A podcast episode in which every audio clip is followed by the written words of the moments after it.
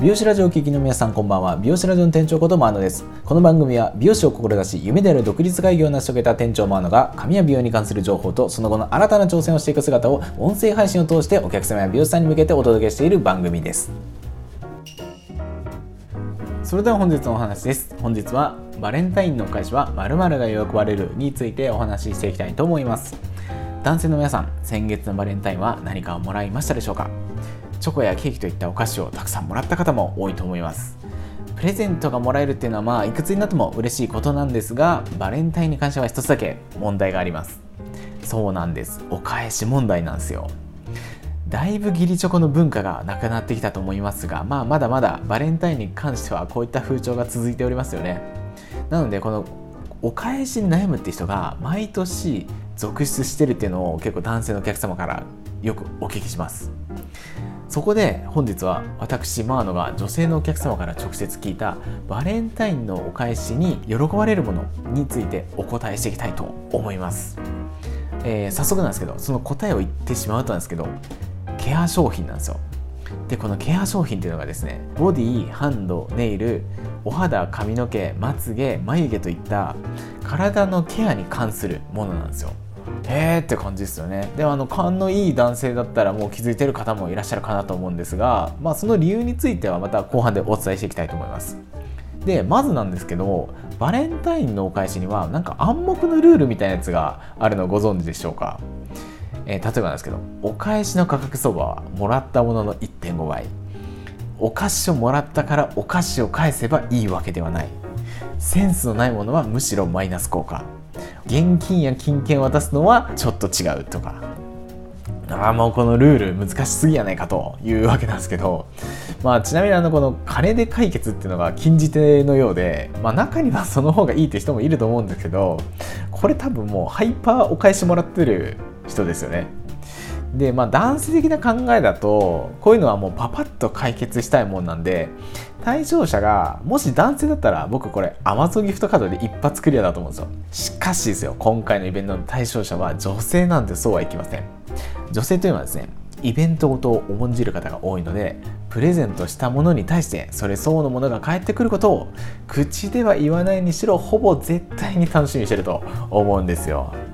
まあ、ではなぜですよケア商品をあげたらいいのかっていうところについて説明していきたいと思います。でもその前にこのケア商品という選択肢にたどり着くまでにいろいろなものが候補として上がっていったんですけどもそれがなぜ落選したかっていうのをご紹介したいと思います。まずはお菓子。お菓子もらったからお菓子お返しすればまあいいかなと。無難に喜ばれるかなと思うんですけどお貸しした相手がダイエット中だった場合もらってもあんまり喜ばれないかもしれないですよ。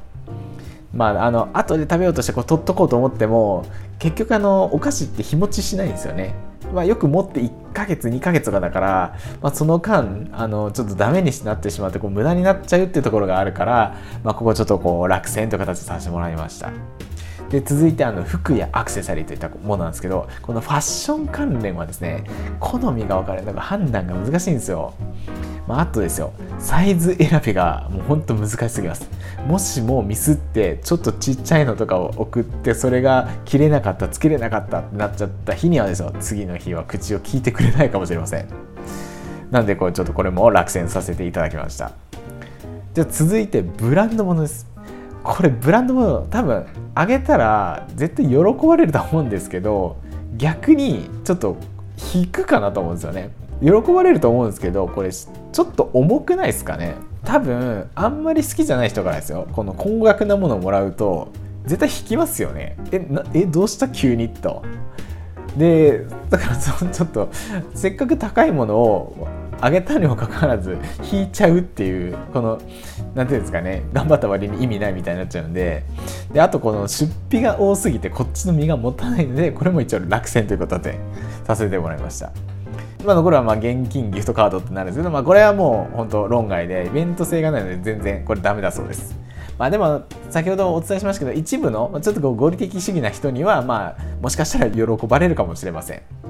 まあ、以上の点から、まあ、これらのものも候補に上がってたんですけどその選抜からは残念ですが落選させていただきました。それに対して見事1位を獲得したケア商品の場合なんですけどその理由が3つあります。1つは価格帯が妥当。2つ目は日持ちする。3つ目は機能性があるといった点が挙げられるんですけどもまず価格帯が妥当ってところなんですけど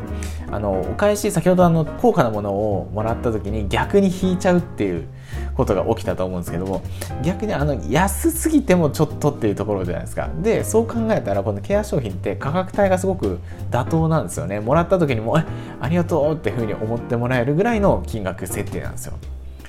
でこの日持ちするってところもなんですけど例えばお菓子をあげた場合賞味期限っていうのがあるじゃないですか。ほとんどが大体1ヶ月ぐらいなんですけど1ヶ月の間に買って渡してっていうのがもしできないってこともあるじゃないですか。本当は23ヶ月持ってくれたらありがたいのになと思うけどでこのケア商品の場合日持ちは大体23年ぐらい持つらしいんですよ。それであればあの全然間に合うと思うしなんなら来年にも渡せちゃうみたいなそれぐらい思っちゃうんですけどだからこう日持ちがするっていうのは結構大きなポイントかなと思います。で最後にあの機能性があるなんですけどこの機能性が一番いいかなと思います。例えばお菓子もらって食べた場合美味しいってその瞬間的にはなるんですけど、まあ、その後はそれで終わりじゃないですか。でもこのケア商品の場合もらった瞬間嬉しいってなって毎日ちょこちょこ使ってきますよね。そうするとその度に綺麗になっていくじゃないですか自分のことが。でこう綺麗になっていくっていうのが体験できるし頻度が違いますよね。お菓子は1回のドーンってのが大きいけどこのちょっとずつちょっとずつ綺麗になっていくしこれを楽しんでいけるっていうその頻度があることによってこうなんか何ていうんですか積み立て投資のようにこう福利の喜ばれ方していくと思うんですよね。まあ、こういった点から、まあ、価格帯がだと日持ちする機能性があるっていったこの3つの観点が、ま、女性のお客様からの支持を得ましたので今回のこの決定だとさせていただきました。まあ、ただ1点だけ注意するところがあるんですよ。それがですね香りなんですよ。まあ、香りは好みが分かれる重要なポイントなので、まあ、外さないものとしてはですよ。柑橘系とか、まあ、花系の香りであれば、まあ、無難かなというふうに聞いております。で、まあ、どうしても本当に外したくない場合は無香料っていうのが、まあ、一番無難です。ただあの感動がちょっと薄くなってしまうので、まあ、どうしても外したくない時だけ無香料って手もありだと思います。まあ、あの僕が美容師をしているってこともありますけど、まあ、女性のこの美に対する気持ちっていうのは男性が思ってるよりもはるか上を行くもんなんですよ。なんでちょっとした美容グッズを女性にプレゼントしただけでもうすごく喜ばれたりします。で、まあ、いつまでもこう綺麗でいたいという女性の気持ちをうまく汲み取ってプレゼントしてみてください。というわけで私今のが男性にお伝えしたい最もおすすめなバレンタインのお菓子はケア商品ということになります。お返しに悩んでいる方は是非参考にしてみてください。それからもう一つ、特別枠としてちょっと有効なのがですね、その人限定の今欲しい小物系。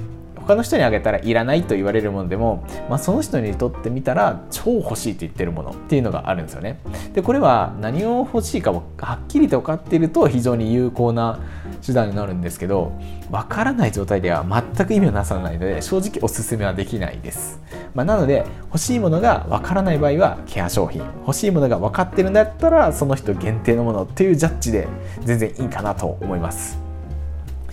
いやもうすぐホワイトデーですね。バレンタインのお返しに何をあげたらいいのかわからない方は、ぜひこちらを参考にしていただけると幸いです。まあ、ちなみにこれあの余談なんですけど、バレンタインデーって本来男性が好きな女性に対して花を贈る日だそうなんですよ。だからホワイトデー自体って実は存在しないらしいんですよね。あでもなんかお返しに花ってそれはそれでありですよね。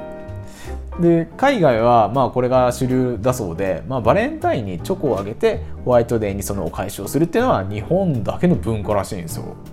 いやーなんか日本のお菓子メーカーの経済的な策略を感じますけどね。まあとはいえここは日本です。まあ僕もバレンタインのお返しを買いに街に繰り出そうかなと思います。僕のお話がちょっとでもいいなと思った方は、この番組を応援する意味合いも込めて、ぜひともいいねボタン、フォローボタンを押していただけると励みになります。また気になることや聞きたいことなどありましたら、コメント欄の方にまでよろしくお願いします。さあ、そろそろロットアウトの時間になりました。最後まで聞いていただきありがとうございます。またお会いしましょう。それでは。